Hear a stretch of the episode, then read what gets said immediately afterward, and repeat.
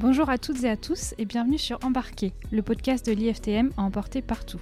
Travel manager, agent de voyage, entrepreneur ou encore membre des institutions publiques, nous recevons chaque mois des invités inspirés et inspirants de l'univers du voyage et du tourisme. Cette semaine, nous avons le plaisir d'accueillir Sophie Jovillard, journaliste, chroniqueuse et animatrice de télévision française, notamment présentatrice de Échappée Belle, dans laquelle Sophie nous emmène à la découverte d'une destination à travers des reportages et des rencontres. Aujourd'hui, nous avons l'honneur d'inverser les rôles et de pouvoir interroger Sophie sur son parcours professionnel en termes de choix de carrière, d'engagement, mais aussi sur sa vision de la vie. Nous espérons que cette conversation vous apportera de l'inspiration et vous souhaitons une très belle écoute. Sophie, un grand bonjour. Bonjour. Merci beaucoup d'être parmi nous. Je pense que je peux parler euh, pour Thelma pour dire que nous sommes très heureux d'inverser ces rôles. C'est quand même assez original. Alors tous les passionnés de voyage ont le sentiment d'avoir beaucoup passé de temps avec vous, mais est-ce qu'ils vous connaissent vraiment? C'est là la question. Grande question. Exactement.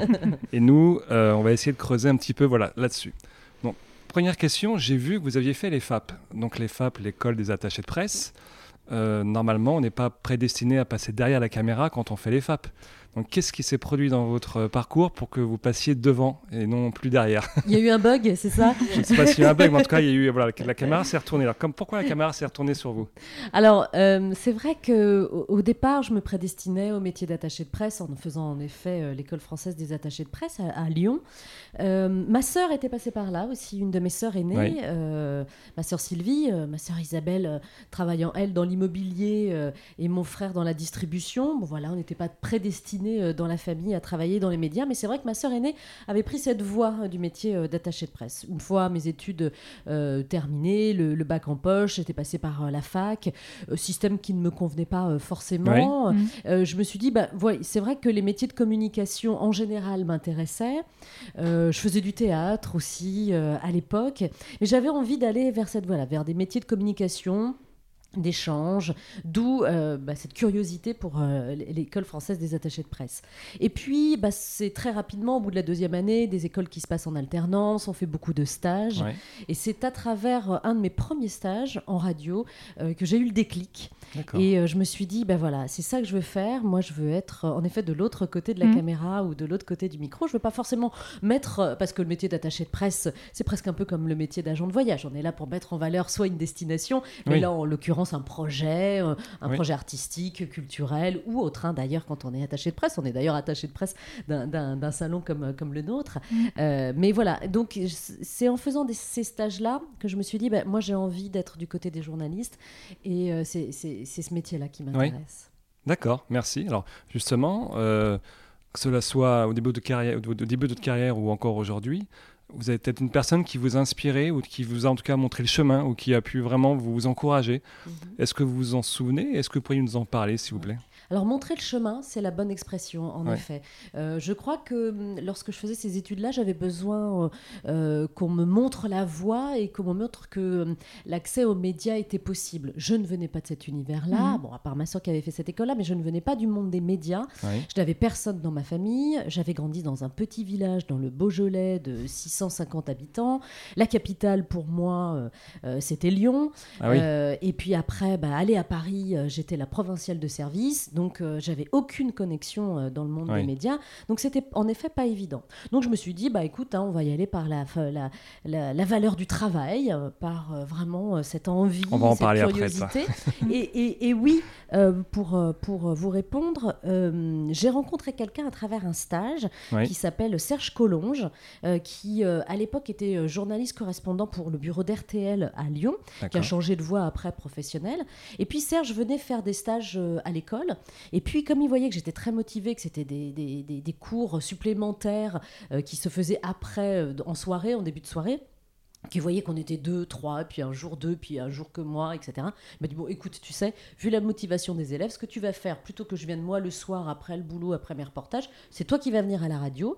Ça a duré une semaine, deux semaines, trois semaines, un mois, deux mois, trois mois. Ouais. Il me disait, tu viens, la porte est ouverte, viens. Et puis un jour, avec lui et avec euh, les, les- les- les patrons de, de l'antenne de, de RTL à Lyon, euh, bah, ils m'ont fait faire euh, des reportages sur le terrain, je ramenais des sons, il y avait des manifestations à Lyon Ah, étudiantes, donc ils me disaient disait allez va faire des sons et ramène-nous les sons.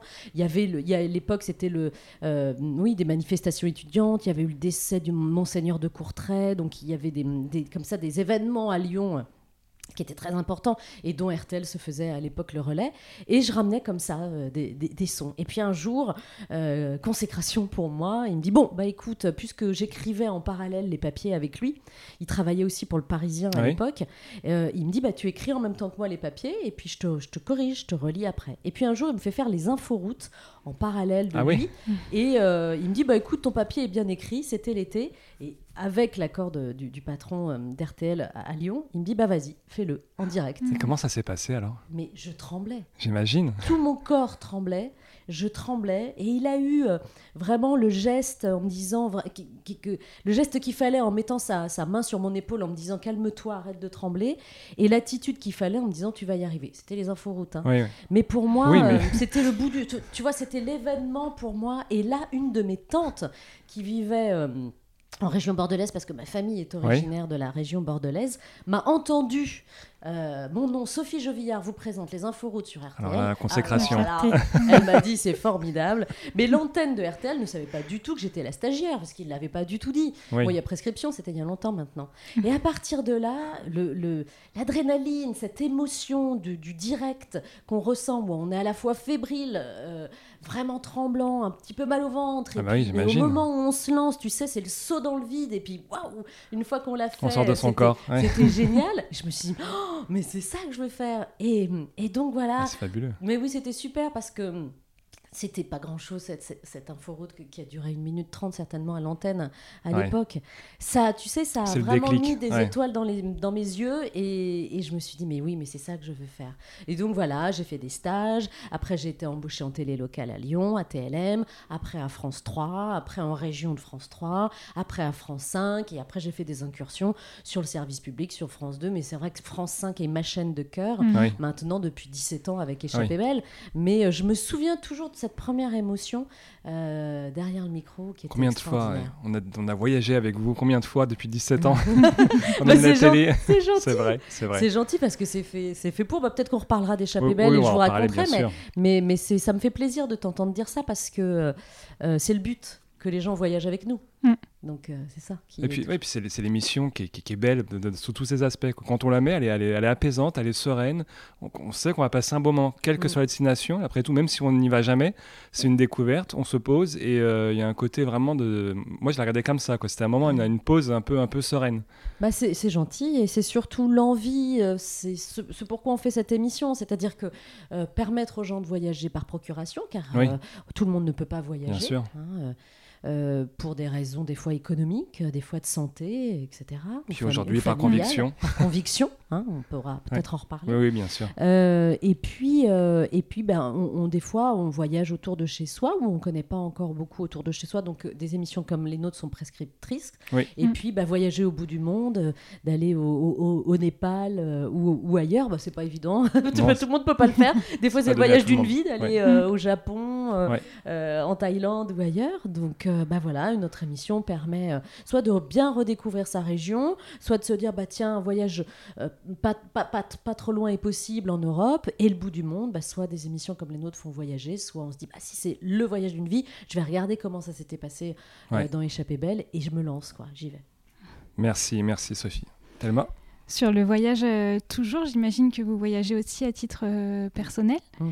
Comment est-ce que vous voyagez? Comment est-ce que vous préparez votre voyage? Quel type de voyageuse êtes-vous? Alors, à, à titre personnel, hein, c'est ça? Oui, À oui. titre personnel Ouais. et professionnel éventuellement. Mais... Parce que du coup, Mm. on se dit que vous voyagez beaucoup pour le travail. Donc, Mm. est-ce que vous avez ça. envie de vous y remettre euh, une semaine après avec votre valise, euh, votre liste? Comment vous faites? Qu'est-ce qu'on fait? Euh, Je suis honnête, Ah bien, on est entre amis, on, se pose, on est dans notre le petit but, c'est d'être honnête et de mieux vous connaître. euh, Bah, vous avez remarqué que je vous tutoie, parce que j'ai le tutoiement facile. tout, euh, C'est très hein, bien. On, on continue peut-être sur On le tutoiement. Bien sûr, oui. allez, on fait ça. Euh, oui, alors à titre personnel, c'est très particulier parce que en effet, mon métier euh, avec cette émission Échappée Belle, c'est de voyager. Euh, quand j'ai d'autres collaborations euh, pour euh, France 3 ou ponctuellement pour France 2, c'est souvent lié aussi euh, au voyage. Euh, le patrimoine aussi de temps en temps, c'est-à-dire que je peux voyager en France. J'ai une collection documentaire qui s'appelle Les Trésors qui est liée au, au patrimoine. Donc euh, voilà, Mhm. euh, prochainement, on va aller à Versailles, enfin voilà. Mais en effet, sur Échappée Belle, euh, bah, je voyage énormément euh, en France, en Europe et dans le monde. Donc, à titre personnel, euh, bah, quand on est comme ça voyageuse, on, finalement, on, est un peu casanière aussi. En tout cas, c'est mon cas, je suis un peu casanière. C'est ce qu'on imaginait en préparant, en tout cas, cette émission. On dit, tiens, est-ce qu'elle reste pas chez elle, au contraire, pour en profiter? Donc, j'apprécie d'être à la maison, j'apprécie de ce, qui, ce, qui, ce, que sont les tâches quotidiennes de tout le monde. Et bah, c'est vrai que moi aussi, des fois, j'apprécie de le faire, de cuisiner, de d'aller au marché, de voilà, de m'occuper un petit peu de mon intérieur, de chez moi. Donc, c'est des choses que j'aime faire quand je suis en vacances.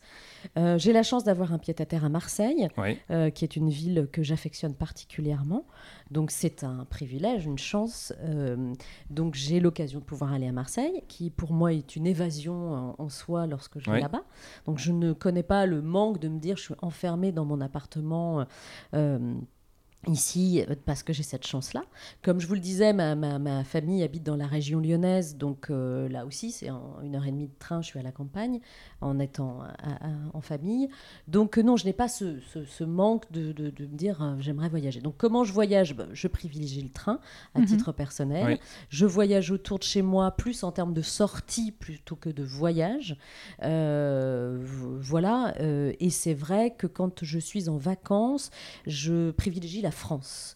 Parce que euh, on l'a vu pendant le confinement, on l'a vu euh, après le confinement, euh, qu'il fallait, quand il était difficile de, voyager à l'étranger, qu'il fallait privilégier la destination France, déjà pour soutenir les, les, acteurs, du tourisme en France. Je trouvais que c'était essentiel. C'est pas une histoire de militantisme, hein, c'est une histoire pour moi, c'était une histoire de conscience, de dire bah, aidons-les, soutenons le tourisme en France. Déjà, un, parce qu'on est la plus belle destination touristique au monde. Mm. Deux, qu'on a une offre de professionnels du tourisme exceptionnelle en France. Je le sais puisque j'ai la chance de voyager ailleurs, donc j'ai des éléments de comparaison.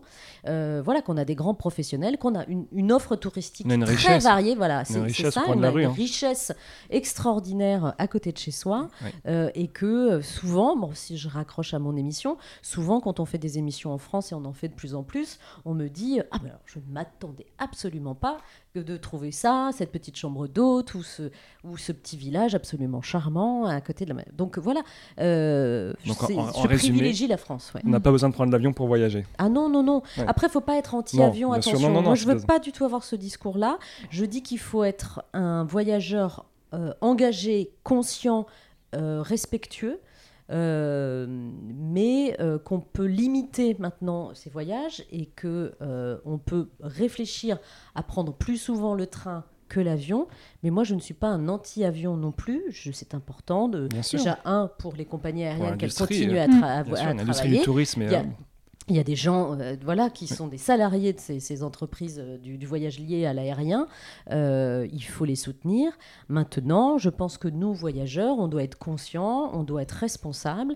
et les sauts de puce tous les week-ends parce qu'on a des prix réduits. Je pense que ça, c'est un petit peu too much. C'est daté maintenant, voilà. peut-être. Et que bah, ces petits sauts de puce, on peut les faire en train, euh, en vélo à côté de chez soi, euh, à pied aussi, parce que euh, souvent, on a un peu la flemme, mais bon, à quelques kilomètres autour de soi pour trouver, trouver son bonheur. On, va un peu diverger, mais du coup, ça suppose une question. Euh, est-ce que c'est pas aussi les écoles de tourisme qui ont été responsables de, ce, de ces sauts de puce, comme vous le dites? Parce que pendant un temps, on avait plus facilement des billets d'avion euh, pas chers pour aller à Barcelone, à Porto, euh, pour des jeunes notamment, mm, mm. que pour aller à Marseille. moi, ça m'est arrivé à titre personnel d'envisager un week-end avec ma famille mm-hmm. à Marseille. Bon, bah, trop cher, on est allé à Barcelone. Alors que ça paraît ridicule comme. Mais bien sûr. Mm. Mais c'est certainement un des éléments, oui, bien sûr. Aujourd'hui, où souvent les acteurs du tourisme aussi ont une part à jouer dans le compliqué pour eux, mais. Euh, mais je pense qu'ils sont, ils le, ils le savent. Je veux dire, nous, on a des partenaires euh, sur la Travel Agent Qui sont mm. ces partenaires, euh, on peut les citer, Air France, SNCF, hein, qui, qui, sont les partenaires de cet événement-là. Ils, ils, le savent, mais c'est vrai, vous avez raison que concrètement, quand on bah, touche à notre carte bleue pour payer nos séjours, nos vacances, on s'en rend compte. Moi, je vais à Marseille régulièrement. J'ai j'ai une carte d'abonné et, et, je suis grand voyageur. Bon, de temps en temps, je, grâce au billet que je m'achète, j'essaye de bénéficier d'un billet.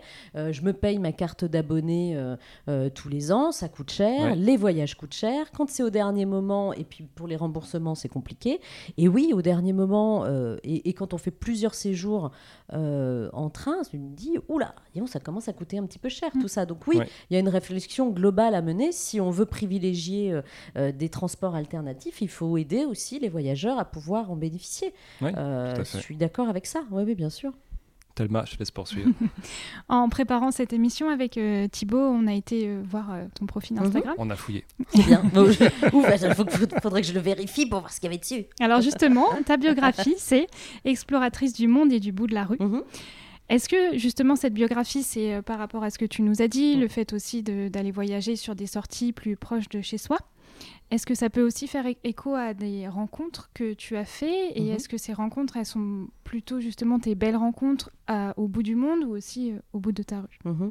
euh, Oui, alors c'est vrai que c'était pas seulement une expression. Je crois qu'il y avait il y a derrière cette expression-là euh, un, petit peu ce qu'on, comme tu le disais, ce qu'on vient de se dire, c'est que j'ai compris avec le temps, même si moi, de mon petit village, j'avais envie d'aller d'élargir toujours le cercle et d'aller toujours un peu plus loin dans ma grande ville, de Lyon à Paris et de Paris ailleurs. J'avais toujours envie de regarder ailleurs. Et puis après, je me suis dit, tu sais, intéresse-toi aussi à ce qui se passe à côté euh, euh, de, chez toi et en effet aux gens à côté de chez toi. Donc c'est pas seulement une expression, c'est une, c'est une réalité, mm. c'est d'être, euh, d'être voilà, conscient, conscient des gens qui nous entourent, conscient de ce que les, les gens qui nous entourent peuvent nous apporter. c'est un mantra. Voilà, ouais, c'est ça peut-être, tu vois, c'est, peut-être c'est vrai. En le disant, tu as raison. et, puis, et puis, oui, au, au bout du monde se dire bah, on fait des rencontres exceptionnelles euh, et ces gens-là, euh, euh, je, digresse un peu là en te répondant parce que j'allais dire ces gens-là, grâce aux réseaux sociaux, bah, ça nous permet de, rester en contact avec eux parce que j'étais en train de penser à, des gens en fait en, mm. te parlant. je pense à une fille qui s'appelle Marine que j'ai rencontrée en, en, Thaïlande. Là, on va faire l'émission sera sur France 5 en septembre. Et on la retrouve euh, sur euh, Insta, euh, son Insta s'appelle Adventaille. Et cette fille, elle travaillait justement dans le tourisme, dans l'hôtellerie de luxe. Et elle part, fait une césure dans son parcours, et elle part en, en, Thaïlande, et elle se retrouve à faire quelques petits jobs comme ça dans la protection des éléphants, mmh. entre autres. Et, et, puis un jour, elle tombe sur un jeune homme qui est de la communauté euh, Karen, euh, qui vit, euh, qui vit dans le nord du pays.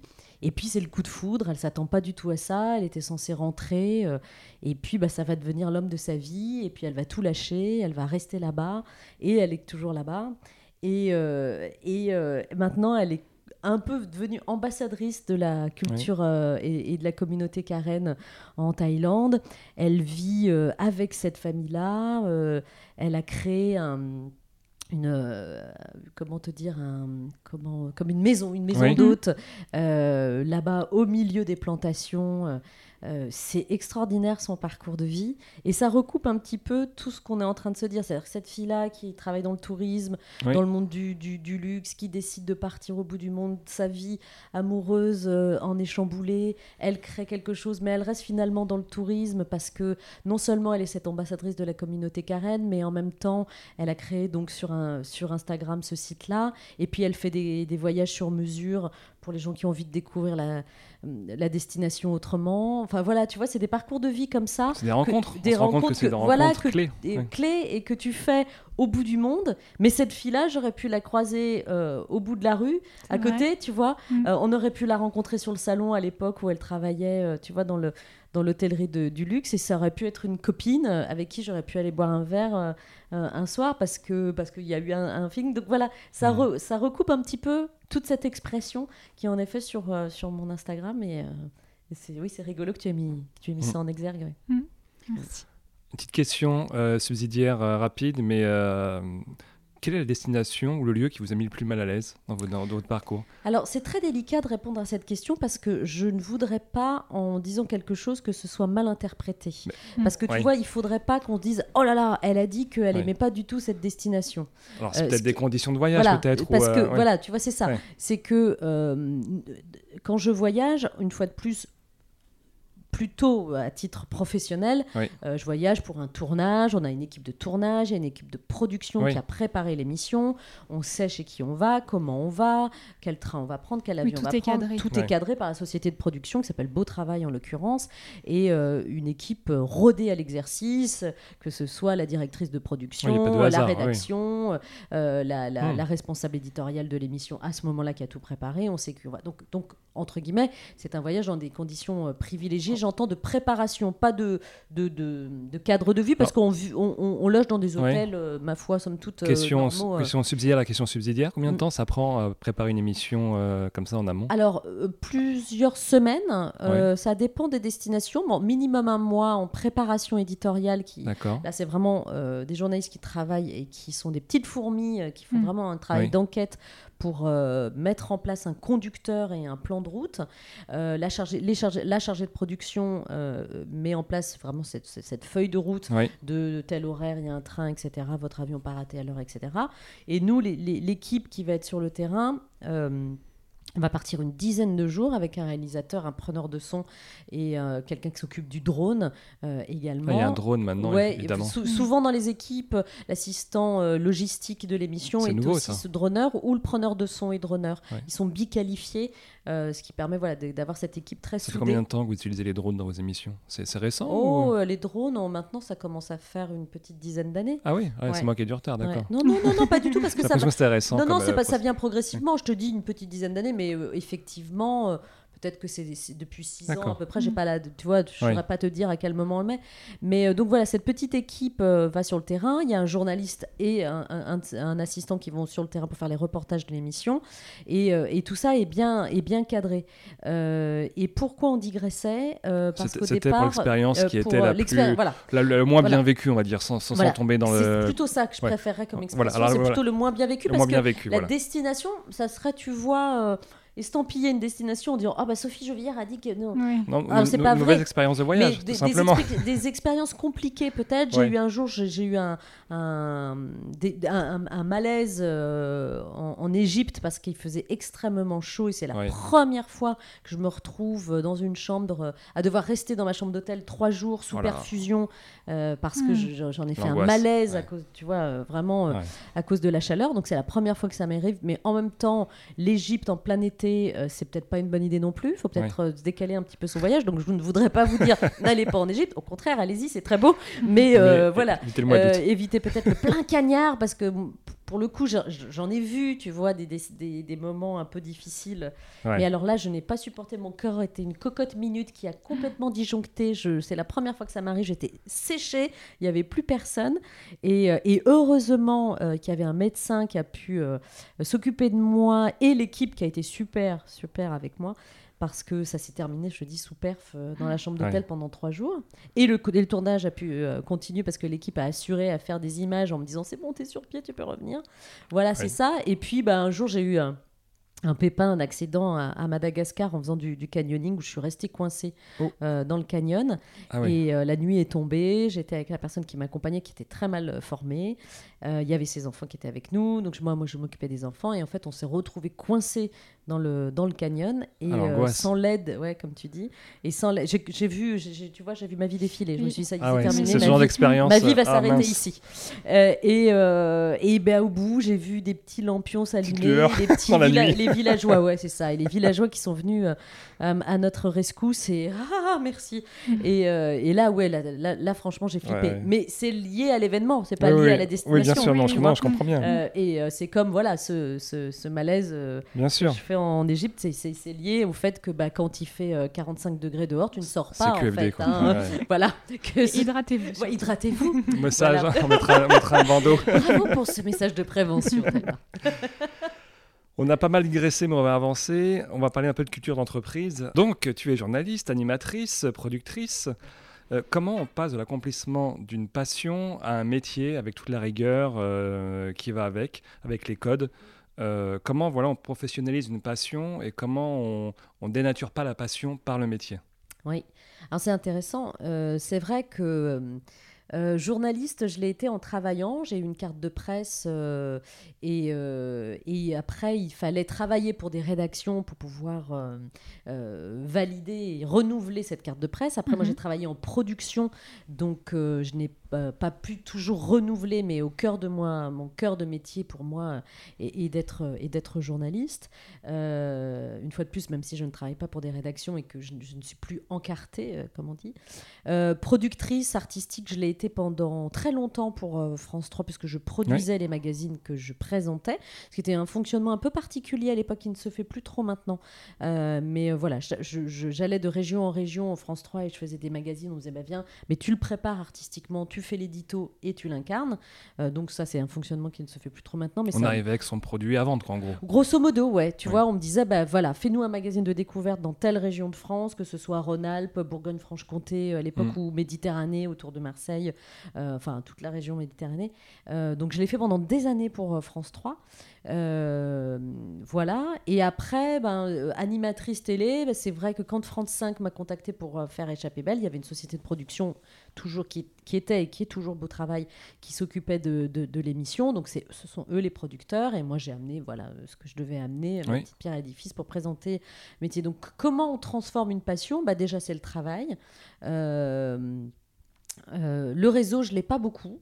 Euh, parce que comme je suis partie tout le temps en voyage, euh, même encore aujourd'hui, je, oui, j'ai peut-être un, problème entre guillemets de, réseau professionnel qui est pas facile à, se faire, parce qu'il faut être là, il faut être présent, ce mm. que je, que je suis. Mais est-ce que c'est pas inhérent voilà, à, votre, à, ton job, c'est-à-dire de, de, voyager C'est ça. Voilà. C'est pas un réseau en même temps qu'on montre une destination quand il y a une expertise. Oui, mais il y en a qui savent très très bien le faire. Hein, ah oui, ils font les deux. c'est voilà, aussi une façon de se vendre. C'est peut-être euh, mon talon d'Achille, c'est que j'ai jamais trop su me vendre. Voilà. Euh, ça, c'est pas facile quoi, de dire écoute, je suis vraiment la personne qu'il faut pour euh, le job qui pour euh, cette émission-là et tout ça. Donc, ça, c'est pas évident. là, j'aurais peut-être, tu vois, peut-être des cours de, comment on appellerait ça, de confiance en soi, de self-management, d'autopromotion. D'autopromotion. non, message, j'ai lancé. Non, non, mais voilà. et c'était un peu ça que tu souhaitais? C'était un petit peu par rapport à tous nos, tous, nos jeunes qui mmh. aujourd'hui sont, sont, fascinés aussi par ah tout ce qui est le voyage de, tout ce qui mm. va être euh, euh, les réseaux, etc. Et euh, beaucoup se sont lancés par passion mm. et peut-être peinent à trouver leur modèle en, rémunération, en tout cas pour, pour, pour, en vivre sur le long terme. Donc, c'est voilà, quels seraient tes conseils à, ces jeunes qui, veulent vraiment transformer une passion du voyage en un métier Alors, oui. alors, il faut croire un peu en soi, il faut se faire un peu confiance vois, je te dis ça et ça n'a pas été mon cas. Moi, j'ai vraiment manqué de confiance en moi. Mais maintenant, vu mon grand âge, je peux dire, il faut avoir un peu plus confiance en soi. Euh, je pense que moi, en tout cas, j'ai multiplié les stages euh, et j'essayais d'être motivée en disant j'ai envie de venir même comme ça. Alors, c'est vrai qu'au début, on se dit, ouais, dis t'es pas payé. Euh, mais bon, faut, quand on a envie de toquer à une porte, faut y aller, il faut toquer à cette porte. Et puis des fois, on commence euh, au, bas de l'échelle et puis on gravit comme ça les marches et puis on arrive à, ses fins. Aujourd'hui, les réseaux sociaux nous montrent que si on reste dans le monde du voyage, beaucoup de gens se filment, euh, se racontent sur les réseaux sociaux. Ça peut être aussi un moyen de se faire connaître. Je crois que maintenant, il y a beaucoup de jeunes qui sont conscients de ça, qui se racontent. Après, tout le monde le fait un petit peu. Donc l'idée, c'est pas de je suis parfaite sur mon selfie et je montre à quel point je suis parfaite parce que la vraie vie, c'est pas ça. Mm. donc je pense qu'il faut vraiment montrer, faire preuve d'authenticité de montrer les choses telles qu'elles sont, mettre les autres en valeur. Je pense que la clé, c'est d'être aussi curieux, altruiste euh, et avoir envie de mettre l'autre en avant plutôt que soi. Moi, j'aime pas du tout les égo trips. J'aime pas les gens qui racontent euh, leur voyage toujours à je, je, je. Euh, L'idée, je trouve que quand on voyage et quand on a la chance de le faire, c'est pour mettre les autres en lumière. Euh, après, on peut. On est un porte-voix. Voilà, on, est un porte-voix et de dire à travers mon regard, je te regarde, je te, montre, euh, voilà, mon regard sur le monde pour reprendre un titre d'émission, re- regarde le monde changer, euh, euh, regardons-le ensemble, pourquoi pas. Mais voilà, moi je, je trouve que les ego trips, il faut se calmer là-dessus. C'est vrai que les réseaux sociaux pff, nous montrent trop de gens qui se prennent Ouais, trop en selfie, en selfie, ils se racontent trop, et voilà, et aseptisent un petit peu euh, les choses. Donc euh, tourne un peu ta caméra ou ton Ouais. smartphone vers les autres et tu Pour verras. le coup, là, c'est rester derrière la beau- caméra. voilà. Oui, mais tu peux l'être aussi devant. Il Oui. n'y a pas de souci. Mais tant, tant que tu le fais, euh, tu vois, à bon escient. Oui, oui. Et euh, une fois de plus, pour, si tu veux te montrer toi, il n'y a pas de souci, mais montre l'autre qui est à côté de toi, tu vois. Et puis à un moment, désaxe, désaxe ton, ton objectif pour euh, plutôt montrer l'autre, même si on voit un bout de ton épaule ou de ton Mm. oreille. C'est voilà, le sourire de l'autre, il est peut-être, euh, il est intéressant à montrer. Donc montre son regard, montre son sourire, montre ses centres d'intérêt et tout ça. Donc cette jeunesse qui a envie de se filmer et de se raconter aujourd'hui à travers le, le- le voyage, puisque c'est notre Oui, sujet de discussion, je leur, je leur conseillerais ça. Regarde les autres, laisse les autres se raconter, laisse Désaxer les autres les parler, caméras. désaxe. Ouais, c'est un, ça. beau- c'est un beau message. Ouais. Thelma, je te laisse poursuivre. Mm. Désaxe ton micro. Tout à fait. Désaxons- Désaxons-nous, les amis. Euh, Oui, tu évoquais tout à l'heure euh, la Travel Agent Cup. Oui. Et on a la chance euh, depuis maintenant 10 ans euh, que tu sois euh, la marraine de cet événement. Est-ce que euh, tu peux nous en parler Euh, Qu'est-ce que ça représente la Travel Agent Cup euh, pour toi? Je me permets juste de rappeler que la Ah Travel oui. Agent Cup, c'est le concours qui récompense le meilleur agent de voyage et que l'on va vers un nouveau format cette année, mais que tu seras toujours la marraine de cet événement et toujours parmi nous. Donc je voudrais que tu puisses nous en parler un petit peu. Bien sûr, c'est un très bel événement. Euh, c'est vrai que je suis très fière d'en être, euh, d'en être la marraine, euh, de, de le, de le présenter euh, sur, sur le salon, euh, grâce aux équipes hein, et, et grâce à toi, Thelma, aujourd'hui.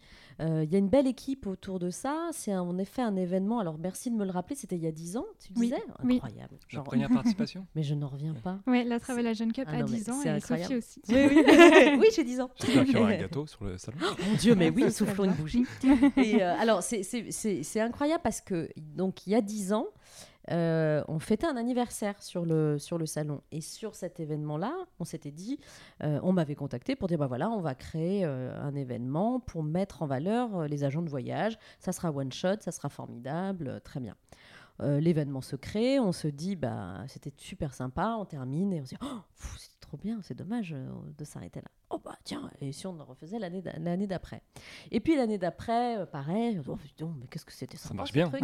Et puis les, les- les partenaires, alors euh, des membres du, du- du jury, et puis bah, les partenaires destination, euh, Diamant, etc., qui participaient, euh, disaient bah, c'est une belle mise, euh, belle mise en valeur, et, euh, et pour les destinations, et pour les professionnels du voyage qui étaient dans le membre du jury, et surtout, et c'est le, le sujet, le cœur du sujet de la Travel John Cup, ça mettait en valeur Les agents. les agents de voyage sûr. cette jeunesse qui se forme aujourd'hui au métier d'agent de voyage, euh, Covid au milieu euh, de, tout ça, en disant oh, oui, bah dis donc, merci euh, la motivation pour tous ces jeunes qui choisissaient ces métiers-là. Et vous les, qui, qui voyaient bah, leur, leur métier euh, s'effondrer parce que bah, on ne voyageait plus, etc.